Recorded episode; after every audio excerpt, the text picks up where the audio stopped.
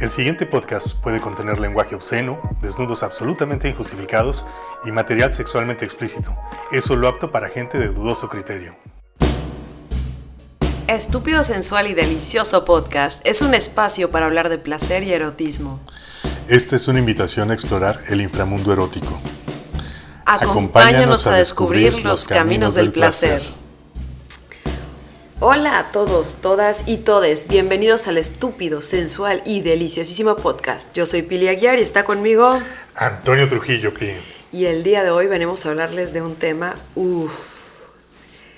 Todos y todas hemos tenido alguna vez o tendremos una disfunción. Al menos, al menos. Al menos una, ¿verdad? Al menos una. Pueden ser varias. Eso dicen, ¿eh? eso dicen los que saben. Bueno, en realidad esta afirmación yo se la escuché a un sexólogo mexicano que a quien admiro mucho, este Paco Delfín. Le escuché la afirmación y me pareció muy potente, me pareció muy poderosa y por eso ah, está, ahora sí que estaba para el show, porque se me hace que está buenísima, es muy fuerte y pues nos habla de, de las dimensiones que puede tener este problema, ¿no? Yo me puedo imaginar ahorita gente que pueda estar escuchando esta parte y decir, no, ¿cómo crees? Ah, sí, obviamente todas las personas que conocemos, no, ellos jamás. Me- me vas las personas que nos escuchan, nuestros, No, no, no, los nuestras nuestros. y nuestros podescuchas tampoco les ha pasado, pero a lo mejor conocen a alguien, a la prima de un amigo, del El señor que no vino a la fiesta, claro. que a lo mejor le está pasando mal o le ha pasado mal en sus momentos. Pero inclusive eh, entre las personas que, que, que finjan no saber o no darse cuenta, estoy segura que habrá también un grupo de personas que realmente no hayan identificado que eh, en, en esta falta de diálogo, de reflexión, de autoconocimiento también y de, y de espacios para hablar sobre la vivencia del erotismo, del placer y de esta dimensión de la sexualidad, un espacio para decir, ah, caray, pues yo no sabía, por ejemplo, que tendría que estar lubricando si se supone que estoy excitada. Por ejemplo. ¿no?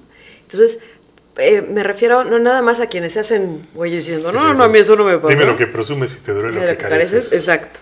Sino también este un montón de gente que al no tener espacios de plática y de reflexión y de conocimiento, tampoco puede decir, ah, caray, se podría vivir de otra forma, de forma mejor.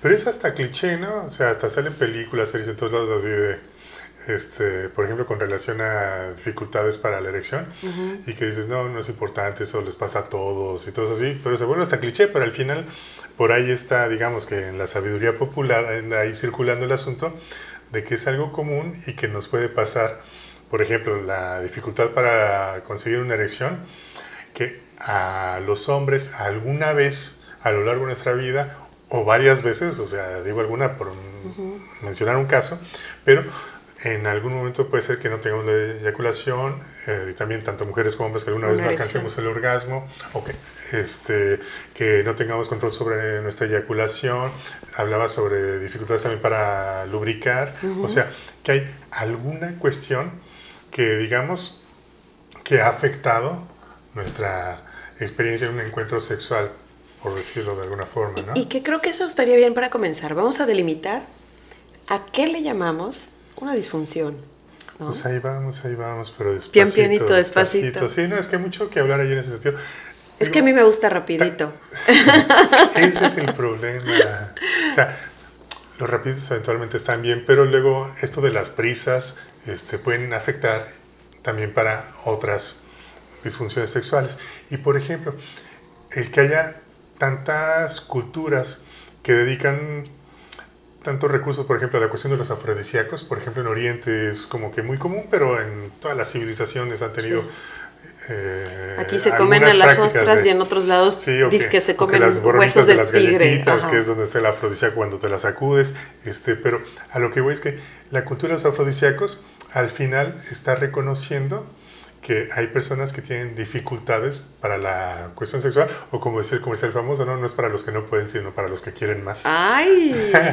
Sí, no, lo de las galletitas se refería a que eh, las galletitas que usas para comerte los mariscos, las ostiones o lo que fuera, pues al final te caen migajas y que a la hora que te estás sacudiendo es cuando te acaricias y cuando ayudan a Ok, las ok, tenemos la imagen en la cabeza. Sí, sí, para, es que como nos están escuchando, pues hay que ser un poco más explícitos. Ok. Y vi sus caras de desconcierto.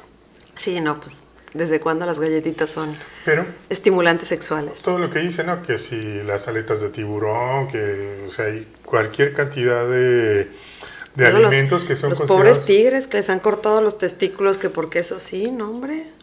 Sí, sí, sí. Algunos dicen que hasta los tacos de machitos y de viril Ay, y todo eso es justo para tener mayor potencia, ¿no? Como toro. Y, y muchos de los de la fiesta brava, que también se ven la sangre Ay, del la toro sangre y del todo toro, eso, guácalas. tiene que ver con una cuestión también como de fuerza sexual. Pero, insisto, o sea, como que las diferentes civilizaciones han tenido alguna práctica, entonces de alguna forma están reconociendo que hay momentos en los que hay dificultades y que requerimos de algún tipo de ayuda externa para tener un mejor desempeño. Bueno, no de a gratis, la pastillita azul, el sildenafil, es una de las más vendidas a nivel mundial. Exactamente. eh, Sí, ahora vamos a hablar también con esa parte, volvemos aquí a estas cuestiones, por ejemplo, muchos de los fármacos que se han desarrollado para, digamos, para tratar disfunciones están dirigidas a los hombres, Claro. para beneficiar unas de estas cuestiones y que tienen que ver con, con estas... Eh, este rollo de los Concepciones, mitos, de los claro. palos, estas ideas de que los hombres siempre tenemos que responder con la erección y una erección firme y todas estas Si cosas. Anthony Quinn pudo tener hijos a los Noso- 90, ¿por qué Sí, sí, sí. nosotros no podemos estar echando palo a los 50? ¿No? Sí. Ok, va. Pues ¿con qué empezamos? ¿Cuál, la cuál, cuál sería la primera pregunta? Pues precisamente yo creo que como estabas marcando hace un momento, el hablar como de tratar de identificar como cuáles serían las disfunciones, Claro. pues esto ha cambiado, se ha ido, digamos, transformando conforme ha ido avanzando el conocimiento. Es decir, al principio, digamos que en los inicios de la sexología, y esto estamos hablando a finales de 1800, o sea, de hablando ya, digamos, de algunos médicos que andan en estos asuntos, pensaban cuando, muy, cuando se inventó la máquina de masajes para... muy- pensaban muy en línea con cuestiones, digamos, judio-cristianas, con estas ideas de que el sexo tiene que ser para la reproducción. Entonces pensaban que, digamos, el sexo que no fuera para la reproducción era patologizado, era pensado como patológico, como algo enfermo, como algo indeseable. Entonces, digamos que al principio las disfunciones tenían que ver con que personas no funcionaran para tener hijos y esas serían las disfunciones, ¿no? Claro. Cualquier, cualquier falla eh, en esto que no tuviera que ver con un sexo heterosexual, coital, para la reproducción, ahí iban a ser como que las primeras ideas sobre las disfunciones sexuales. Ok. Y eso se extiende también a juicios de valor. O sea, por Claro, ejemplo, claro. pienso en este término que ahorita no, ay, me choca que se me haya ido de la cabeza, este, donde catalogaban a las mujeres que sentían, y así me acuerdo haber leído la definición, que sienten mucho deseo sexual y por lo tanto eran catalogadas como si estuvieran enfermas. Claro, porque insisto, o sea, estos primeros científicos, y aquí estoy poniendo entre comillas, porque al rato sale alguien que dice, oigan, eso que estaban diciendo antes no tenía fundamentos científicos. ¿eh? Entonces estoy Claro. hablando de los médicos de aquel entonces que decían que sostenían estas cuestiones como conocimiento científico, insisto, con las comillas que estoy poniendo ahora en el aire, que precisamente tenían, tenían ideas, insisto, judio-cristianas, reproductivas, y que pensaban la sexualidad tiene que ser, entonces, pues sí, un deseo sexual femenino como que, ¿para qué?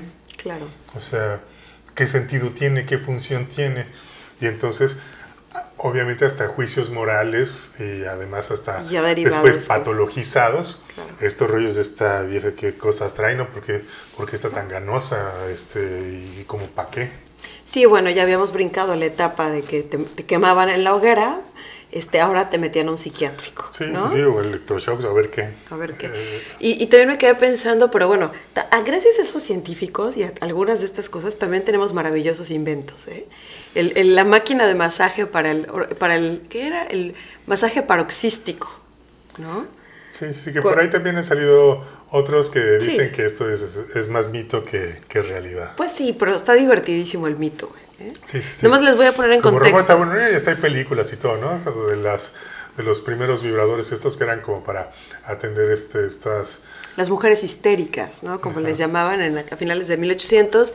Pero digo, nomás para que se hagan una idea de por qué es tan cómico esto, porque en teoría los maridos llevaban a sus mujeres histéricas a que un médico especialista las tratara. Y el tratamiento era el masaje paroxístico, es decir, estimulación en la vulva hasta que llegaran al orgasmo. Por lo tanto... Que ni siquiera se supone que era identificado con un orgasmo femenino. Claro, ¿no? claro, claro. Pero entonces, como los pobres doctores se cansaban la manita de tanto hacer esto, entonces ahora contrataban a mujeres, a comadronas. Sí, una maquinita. No, y ese fue el tercer paso. Sí, la historia de los vibradores, ¿no? supuestamente, pero insisto. Supuestamente. Por ahí hay este, información que dice que eso es un mito muy simpático. Pero bueno. Solo de imaginarlo me da risa. Avanzando, insisto, así como fueron avanzando las creencias, el conocimiento y todo así, después sale otro personaje, se llama Iwan Block, era un dermatólogo que principalmente se conocieron de sus estudios para atender temas de ITS, o sea, por cuestiones de la piel y todo eso, atendía principalmente casos de, transmisión sexual. y todas estas cuestiones. En aquel entonces todavía eran enfermedades venéreas, todas uh. asociadas a la diosa Venus, es decir, eran culpa de las mujeres. Los hombres casualmente pasaban por un prostíbulo y luego ya salían con alguna infección de estas mujeres pecadoras.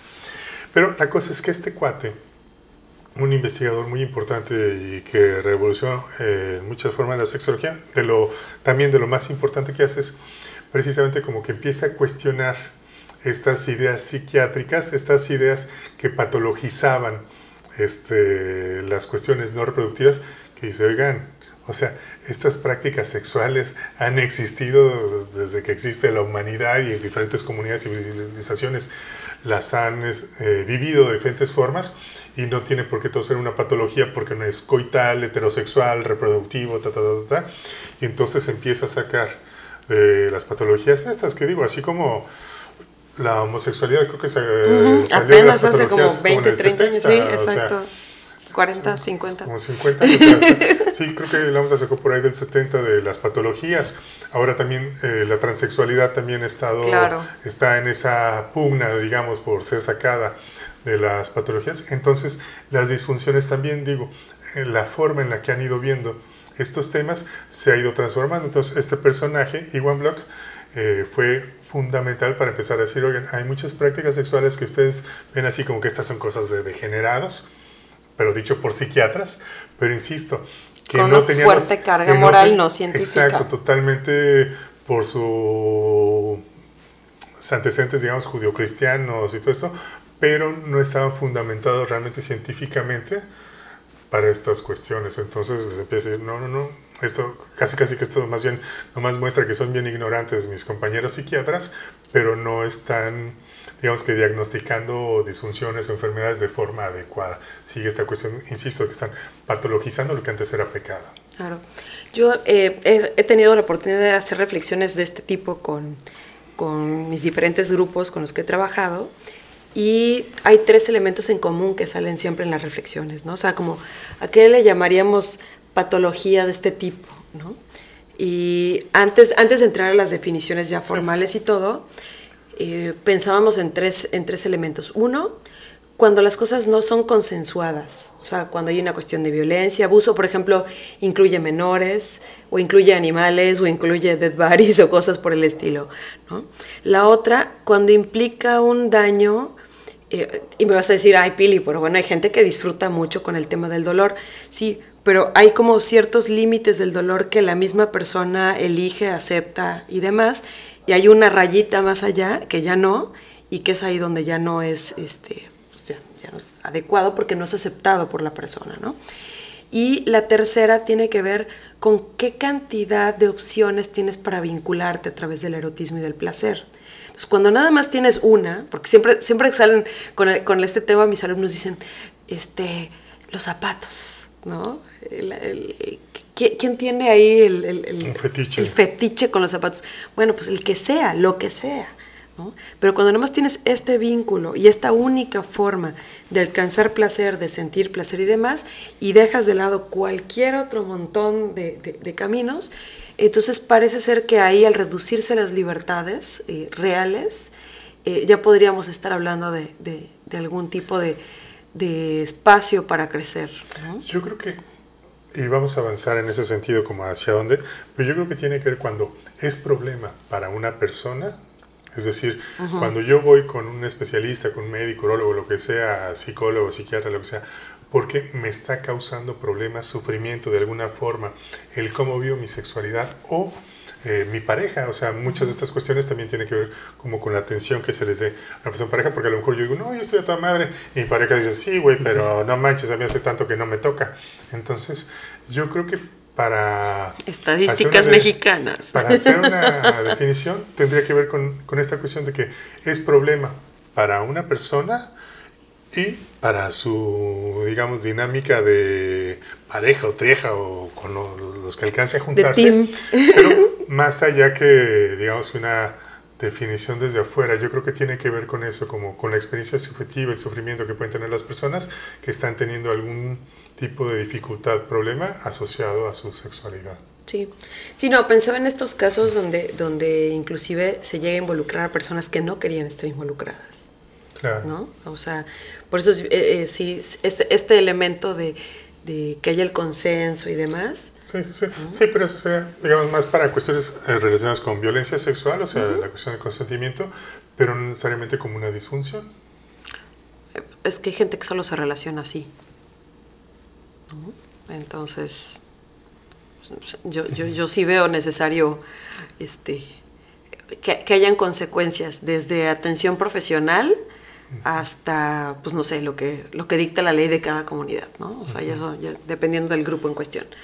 Pero bueno, este, tal vez en esta versión más general o en esta definición más general es si me está causando un problema a mí y o, a, mi team. La persona con la que, las personas con las que cojo. Y relative other, ¿no? Ok. Este, o con las que no cojo. Y pues es problema también. Eso sí es un problema. Y, por ejemplo, podríamos hablar de algunas, como de las más comunes. Pues ahora sí, para allá vamos. Entonces, ya vamos por ahí. Les decía, precisamente después 15, ya en el siglo pasado, empieza a decir, oigan, es que todo lo que han estado hablando, todo lo que han estado patologizando y categor, categorizando como patologías y todas estas cuestiones, no tiene sustento científico, o sea, no hay evidencias, no han dicho. Entonces, por eso que 15 empieza a hacer como este tipo de estudios, este tipo de, de, investigación. Las encuestas, precisamente para empezar a entender realmente cuál es, eh, cómo estamos viviendo, cuál es, ahora sí que como un diagnóstico situacional en ese entonces de cómo se está viendo la sexualidad en Estados Unidos, ¿no? O sea, y entonces yo creo que a partir de ahí empieza a avanzar este conocimiento y un poquito más adelante llegan Masters y Johnson, que también le empiezan a entrar y yo creo que Masters y Johnson son como, bueno, no lo digo yo, lo dicen quienes se dedican a esto, ¿no? la sexología, son quienes empiezan a realmente a identificar y a tratar, a atender, eh, digamos, de manera terapéutica. Eh, disfunciones sexuales, son como quienes empiezan a trabajar con estas cosas. Al principio en sus estudios, como era un tema muy delicado y no cualquiera se ponía a hablar de estas cosas en esos tiempos, insisto, estamos hablando del siglo pasado, pues empezaron a hacer trabajo con, estamos hablando de mediados, los 50, empiezan a hacer algunos estudios y empezaron haciéndolos con prostitutas, porque ya estaban pues las que se podrían animar un poco más a hablar de estas cosas y confesar, aunque les dieran anonimato y todas estas cuestiones. Y después por ahí empiezan a sacar más información y sacar un segundo libro que habla al respecto de estos temas. Pero entonces es ahí cuando empiezan, ellos hablaban de unas cuatro fases de la sexualidad, hablan de esto de la excitación, la meseta, el orgasmo y la resolución. Y entonces dicen que cualquier situación que fallara, que afectara cualquiera de estas cuatro fases, era una forma de disfunción sexual. Entonces, excitación. Si una persona no tenía excitación sexual, estamos hablando, por ejemplo, en el caso de las mujeres, eh, como que el indicador podría ser este, lubricidad, o en el caso de los hombres puede ser la erección. Entonces, si tienen problemas en esa situación, bueno, pues ese sería una disfunción sexual, ¿no? En el caso de los hombres se hablaba en aquellos tiempos se hablaba de impotencia, ahora se habla de disfunción eréctil, pero digo, eran como unas de las situaciones, ¿no? o por ejemplo, en la meseta, digamos que es como de la, ella, en el caso de los varones, como de que está la excitación, la penetración, a que se da la eyaculación. Entonces, si hay un problema ahí por el tiempo, porque fue muy rápido, por lo que sea, este, ahí hablaríamos como de otra, otra forma de disfunción sexual.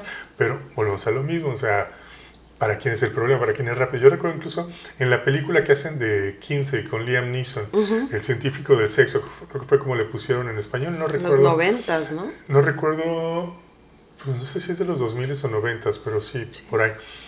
Este, no recuerdo cuál era el título en inglés, creo que 15, no recuerdo qué, pero sacan el caso de a una persona que de los que están entrevistando y que él dice, o sea, yo controlo perfectamente mi eyaculación y si yo quiero puedo eyacular, o sea, de tener un pene flácido sin erección a lograr la eyaculación en 10 segundos. El cuate hacía la encuesta así, ¡ay! O sea, ahí, ahí se lo actuó, se le mostró como, mira, está flácido, menos 10 segundos y ya estaba eyaculando. Entonces, hay que ver, o sea, justo para qué tiempo. Me puedo imaginar a la esposa. ¿Ven?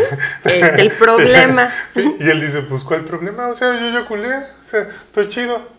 Entonces, hay una dificultad, digamos, para decir cuánto tiempo está bien, cuánto sería aceptable para él o para su pareja, mujer o varón cuál sería como un rango adecuado, pero insisto, si causa problemas para una persona o para su pareja, entonces podremos esa. Otra cuestión, insisto, sería el orgasmo.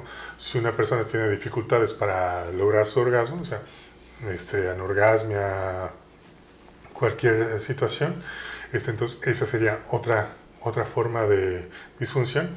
Y lo otro que hablan es de las resoluciones como el tiempo de que, digamos, después de que tienen una, un orgasmo, ah, que pueden volver a tener otra vez este otro contacto sexual. Habrá quienes digan, mm, yo hasta el próximo martes.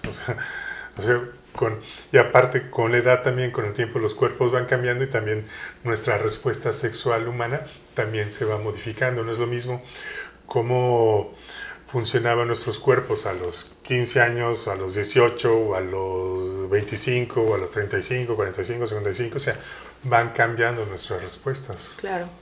Sí, y, te escucho y pienso también en los factores externos que también influyen. Externos e internos, por ejemplo, el estilo de vida que tenemos, que es sedentario y que contribuye a la acumulación de colesterol en las venas y en las arterias, eh, acaba derivando, por ejemplo, en problemas de disfunción eréctil, cuando, cuando menos. ¿sí?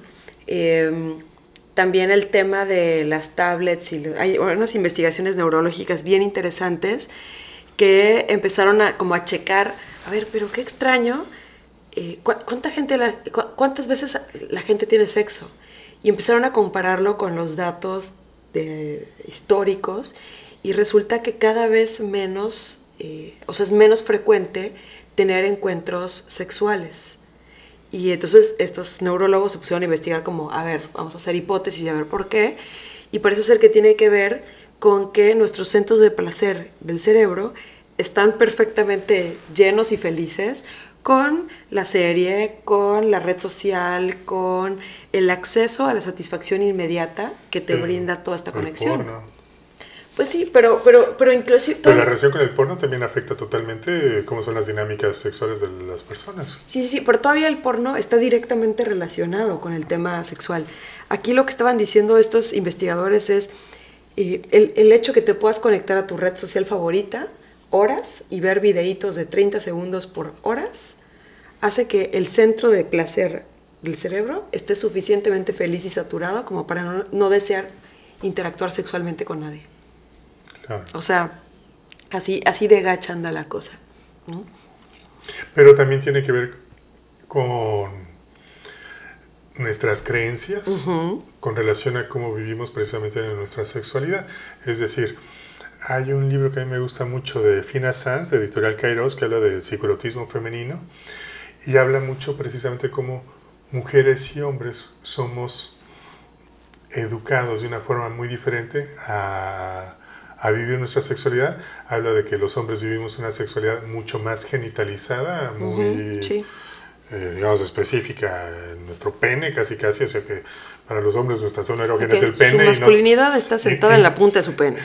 Y también en el ano, pero bueno, este, pero como que nuestra única zona erógena posible fuera el pene y a las mujeres cuando les preguntan de zonas erógenas, pues sí te hablan de que si la oreja, que si acaricias el cabello, Zona que erógena, espalda. el anillo de compromiso. Sí, sí, sí. Sí, sí, sí. Hay muchas cosas, ¿no? Pero el cómo vimos la sexualidad, eh, cómo si se nos permite o no se nos permite la masturbación, el autoerotismo. Claro. Eh, si a los hombres por ejemplo, cuando son adolescentes y las mamás saben que se están tardando más en el baño y que a lo mejor es porque se están masturbando y empiezan, niño, déjese ahí, yo niño, ¿qué estás haciendo? No estás Ya haciendo nada. tardaste. Entonces, salte más rápido, si no estás haciendo nada, porque ah, pues, Estás- más rápido y todas estas cuestiones, pues van afectando el cómo vivimos el placer y nuestra relación con nuestro cuerpo. Entonces, claro que eso también de alguna forma va a afectar eh, va a causarnos, en ese sentido, va a causarnos broncas en nuestras dinámicas,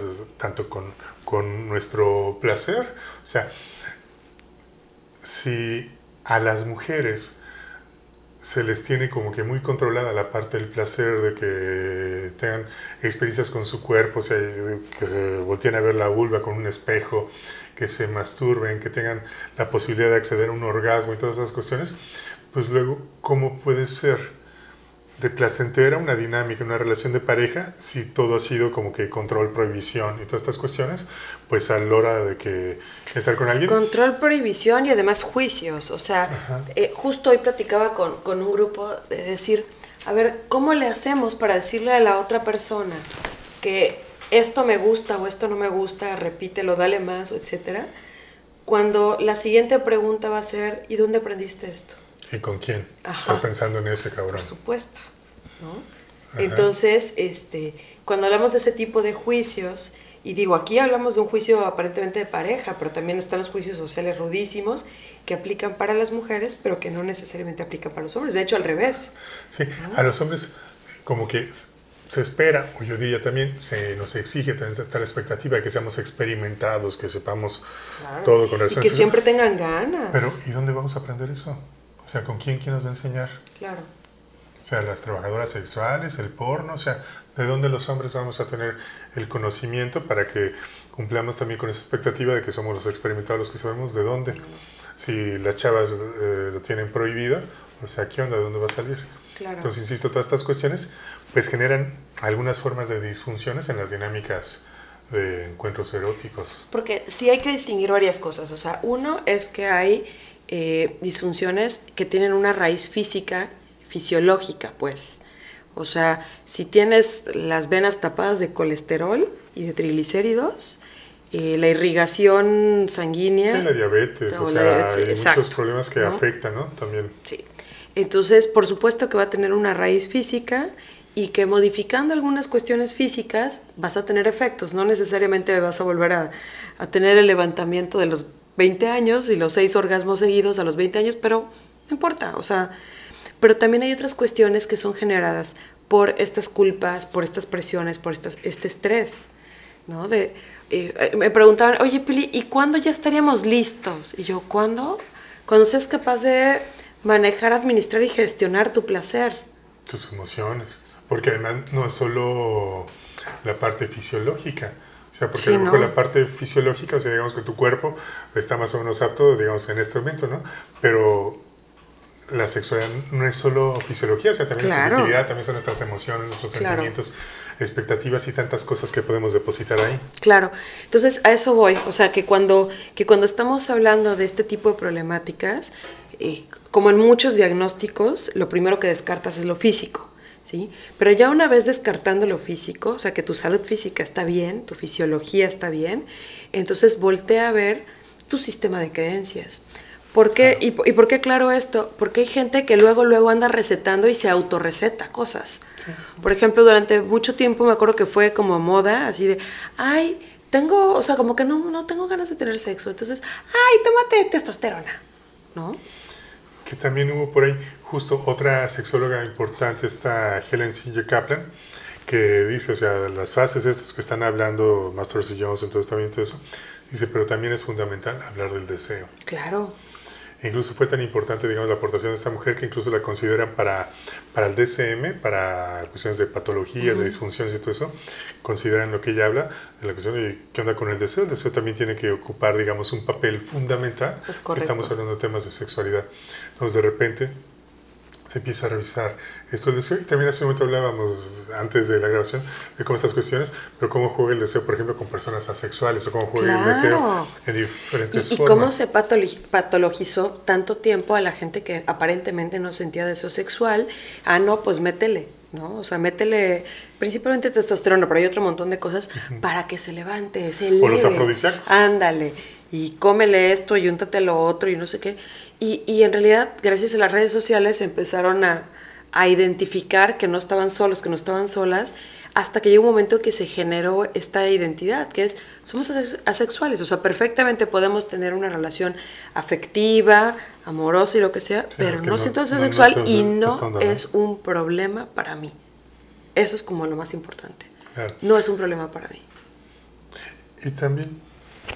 Sí. Y también sale esta Rosemary Wilson, que dice, bueno, pero también hay muchas personas que por cuestiones culturales, por cuestiones educativas, a lo mejor, digamos, justo ni identifican su deseo ni lo expresan de la misma forma. O sea, hay muchas personas que a lo mejor empezaron a tener actos sexuales para tener hijos, para, para insisto, por otras cuestiones, porque así eh, porque se lo pide el marido, para cumplir sus obligaciones conyugales, este, para que aquel deje de estar delatoso, para que se esté en paz, para que se esté quieto, pues ahora le vas, este, y un rapidino, lo que sea, pero ya, duérmete, cabrón. Este, entonces, estas cosas también de alguna forma van Terminas y me tapas. Sí, sí, sí, pero no haga ruido. Ándale, ajá. Sí, no, no, no, terrible. Pues bueno, mira, eh, yo quisiera ya cerrar con, o sea, sé que tenemos mucho más para hablar de esto, inclusive podríamos alargarlo otro capítulo, pero sí quisiera yo cerrar con una reflexión y con un warning, con una alerta, ¿no? La reflexión va en la medida en la que cheques cómo estás viviendo tu propio placer.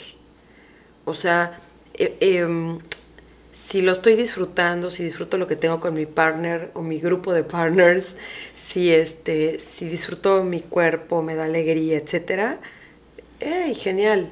Pero si hay algo que no, entonces explorar qué está pasando. Y también tiene que ver con, digamos, como con la frecuencia con que pasen problemas, porque es decir, si de 10 encuentros eróticos tuve dificultades para conseguir la erección en 7, o sea, 7 de 10, sí, es un buen. o para controlar mi eyaculación, porque pues, bueno, si a veces me pasa una de estas, a veces me pasa esto, puede no ser algo tan apremiante, tan importante, pero si ya es algo frecuente y está afectando de alguna forma mi dinámica, insisto, en mi relación de pareja y como tú bien dices también con el cómo me siento yo, claro. entonces yo creo que es cuando vale la pena empezarle a dar una atención adecuada. Entonces aquí yo creo que, por eso digo que es fundamental que consideremos el cómo se está sintiendo la persona que está viviendo esta situación y cómo está viviendo pareja, porque esto, cuando tiene tiempo ocurriendo, en las parejas puede ser un problema muy importante porque se van a guardar un chorro de resentimientos. Entonces va a haber ahí un chorro de frustraciones, va a haber mucho enojo, mucha ira, frustración, muchas cosas que luego cuando llegan a terapia de pareja, pues empieza a salir como que toda esa bomba y esa ira y todas esas cosas que han estado reprimido, si no lo han ido manejando, trabajando de una forma adecuada. Y además, muchas de estas cuestiones se pueden resolver, o sea, tienen de forma terapéutica tienen solución. A eso iba yo con el warning, con, con el... Nada más hay que buscar a las personas adecuadas.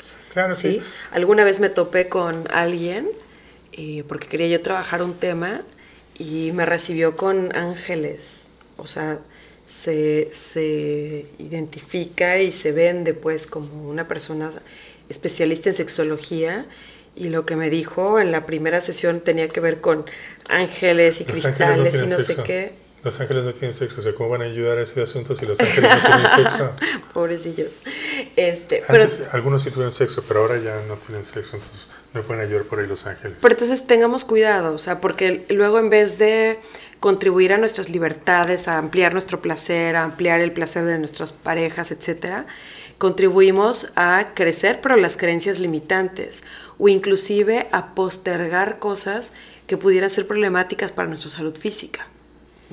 Sí, totalmente. Yo creo que, o sea, lo ideal, por ejemplo, aquí en México hablo de personas que fueran certificadas por instituciones profesionales en atención clínica de sexología, porque también hay, digamos, como quienes trabajan más la parte educativa y otros temas, pero yo digo, así, de los principales que identifico aquí en México, pues está el IMESEX, el Instituto Mexicano de Sexología, está el AMSAC, este, ahí con Almaldana, ahí este, no sé, cerca también está la FEM, está la Federación Mexicana de, temas de educación sexual y sexología, o sea, ahí tienen como que listados de profesionales que les pueden claro. Eh, apoyar, pero sí, yo creo que sería importante que fuera con una persona profesional de sexología, porque a veces no todas las psicólogas, psicólogos, médicas, médicos no tienen la formación adecuada para atender este tipo de problemáticas. Es correcto. Inclusive, ahorita que mencionabas médicos, o sea, pensé, bueno, están eh, los urólogos y están los ginecólogos, y, y tampoco, o sea, a veces tienen una visión,